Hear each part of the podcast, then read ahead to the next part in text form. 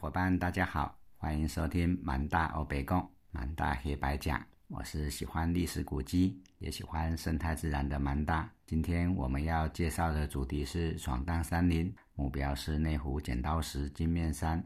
台湾十月份的天气很好，天空很蓝，风很大。我们在捷运西湖站一号出口旁的西湖市场集合，沿着内湖路一段两百八十五巷。到环山路一段，然后转进环山路一段一百三十六巷。巷弄里面是社区，巷子口立有住宅区，请勿喧哗的标示牌。我们特地请同学暂时不要交谈，轻声细语的经过。有些登山队很喜欢高声喧哗，无论是在山林原野，还是在社区巷弄，总喜欢将他们的欢乐分享给别人，却从未体会别人的感受，可能是噪音或骚扰。有时候我也不太明白。两个人讲话，为什么声音要大到左邻右舍都能听见？这里的住户也许很长期的不堪其扰吧。我们安静的经过住宅区之后，便来到了环山路登山口。登山口有以前运送石头的斜坡道遗迹，沿着往论剑亭的山径往上爬，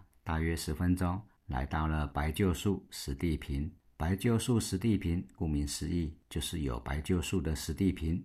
我们在这里跟同学介绍白鹫树。白鹫树的树形非常优美，跟乌桕还是有点像。接着介绍白鹫树旁的大头茶，现在是开花时节，许多白色大朵茶花枝头绽放，地上也有许多的落花。靠近悬崖展望市区的地方，有许多鸭脚木生长，刚好是含苞待放，看起来再过一阵子就会开花。今年的花期有点稍微提前。接着继续往论剑亭前进。大约十分钟，来到了清代采石场遗址。金面山的地层属于台北盆地古老沉积岩木山层与五指山层。木山层与五指山层在距今三千五百万年前到两千两百万年前，在台湾海峡的海底沉积，后来随着蓬莱造山运动浮出海面，耸立在台北盆地的北边。沉积岩含有石英成分，会在阳光照耀时闪闪发光。先民称为金面山，金面用台语念是金面，是指岩层会发光的意思。五指山层在海底经过三千多万年的累积，庞大的压力，岩层非常雄厚，而且质地坚硬，适合开采作为建材，称为金面山石，是清朝时期台北三大石材产地。三大石材产地分别是观音山石、金面山石跟奇里岸石。观音山石是火山岩，金面山跟七里岸都是沉积岩。清朝时期台北建成时采用的石材以金面山石为主。石头先是在山上开凿敲打成条状，用斜坡道滑下，再运到基隆河边，利用基隆河水运到关渡，转进淡水河，来到台北市中心新建台北城的城墙。台北城是清朝末年台湾新建的最后一个城，一八八四年完工，距今有一百四十年的历史。新建期间遇到了侵华战争，完工十年之后又遇到了甲午战争，台湾割让给日本，日本以城墙妨碍了都市建设为由拆除掉了。实际上存在时间还不到二十年，虽然台北城的存续时间短暂。但是金面山石仍然是民间的优良建材，持续开采到了台湾光复后，现在内湖清代采石场已经列为台北市的古迹保存，也不能够再开采了。我们在采石场遗址观察开凿的痕迹，山壁上的踏板凹槽跟开采的钻痕仍然非常清晰，甚至也有几块条石诉说当年开采的模样。台湾在经历牡丹社事件之后，开始注重台湾的建设。本来清朝治理台湾初期，在台湾设了一个台湾府，归属福建省，在福建巡抚与台湾知府之间有一个台湾道，是台湾最高领导人。台湾道管理台湾府，归属福建巡抚管辖。清朝对台湾的治理相当消极，处处防备台湾人，甚至不准台湾族成，以免台湾人民。占领城池，造成了治理困难。这样的编制维持了将近两百年。清朝在台湾的治理范围也逐渐从原来的台南、高雄、嘉义，拓展到新竹、台北跟宜兰。台北市的编制属于新竹的淡水厅。直到一八七四年，台湾发生了牡丹社事件，国际开始质疑清朝治理台湾的主权范围，迫使清朝将台湾府扩编为台北、台湾跟台南三个府，并且开始积极的治理台湾。也因为台北独立建府，依照中国传统的模式，需要新建台北府城以及官署衙门，才开始在台北的建成计划。台北城的位置是由台北府首任知府林达权选定在当时台北的两个主要商业繁荣中心蒙甲跟大稻城之间。选址完成还没有开工，林达权就病逝了。主要建设者是当时的台湾道刘敖跟继任台北府的知府陈新聚。刘敖因为笃信风水，将台北城北门对准七星山，认为这样城池才有依靠。但因为七星山不在台北的正北方，因此台北城的方位向东略微倾斜。台北城是在一八八四年清朝与法国侵华战争期间赶工完成。战争期间，法军占领基隆，但无法越过基隆河进攻台北。在淡水的登陆又失败，因此台北城并没有经过战争的洗礼。十年之后，清朝与日本爆发了甲午战争。清朝战败，签订《马关条约》，将台湾割让给日本。台湾民主国宣布独立，抵抗日军的接收，称为以卫抗日。民主国的军队在狮球岭失守之后，总统唐景崧与副总统邱逢甲相继逃回祖国。邱逢甲在逃离台湾时，还将募捐来的抗日军军饷一并带走，金额据说有银元十几万元。群龙无首的乱兵开始洗劫台北城。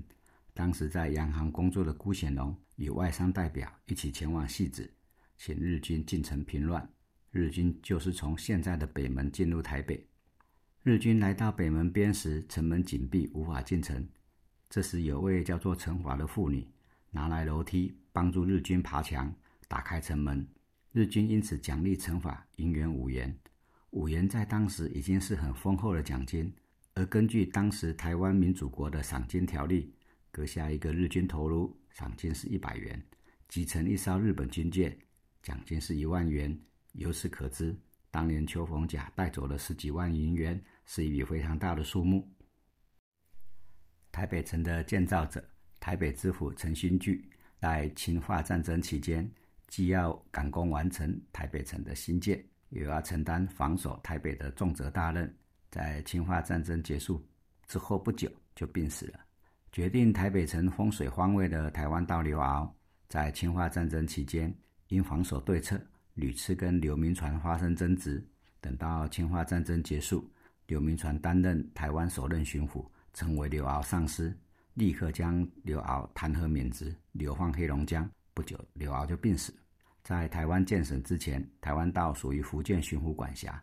等到台湾建省之后，台湾道便成为台湾巡抚的下属。台湾首任巡抚刘铭传属于淮军系统，李鸿章的人马；台湾道刘敖属于湘军系统，左宗棠的人马。清朝末年，湘军与淮军不和，屡生纠纷。等到左宗棠死后，刘敖也失去靠山，顶头上司刘铭传罗织罪名，趁机将刘敖流放黑龙江，消灭了政敌。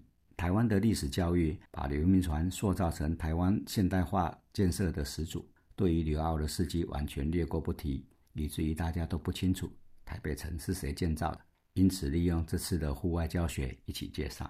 继续往上走，会经经过松友坪，松友坪可能是以前打石的工人切割打磨石头的平台，也许工头或者是老板名字有个松字，所以在岩石刻下了松友的字迹。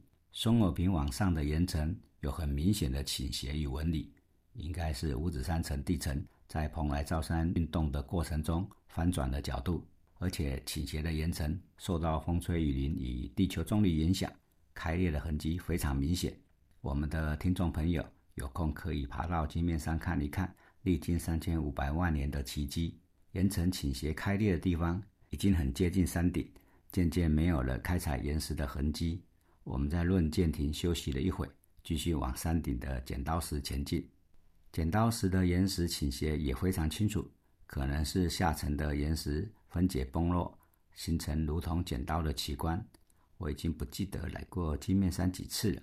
记得有一次是八月的酷夏，背着一只小山猪到论剑亭的旁边烤乳猪；还有一次是走村行程，爬完金面山就到西湖捷运站旁边的川菜馆喝春酒。每次来到金面山，就好像来看老朋友，青山无恙，绿水长流。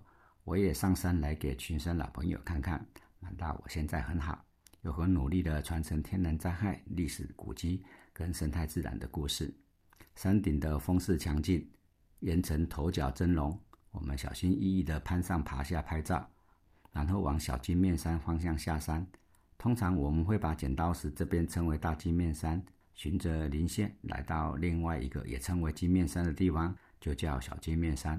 通往小金面山上的林线，也可以发现开采石材的痕迹。当年在金面山附近开采石头的产业一定非常的庞大。从小金面山下山，路边捡了一些蝌蚪科的果实，介绍给同学看。这应该是台湾低海拔常见的剑子栗。细致的西湾路有一个柯子林，就是以盛产蝌蚪科的柯树取名的。从小金面山下山，很快就回到市区。我们走回捷运西湖站，结束今天的校外教学。谢谢大家耐心聆听，我们的节目就到这边结束了。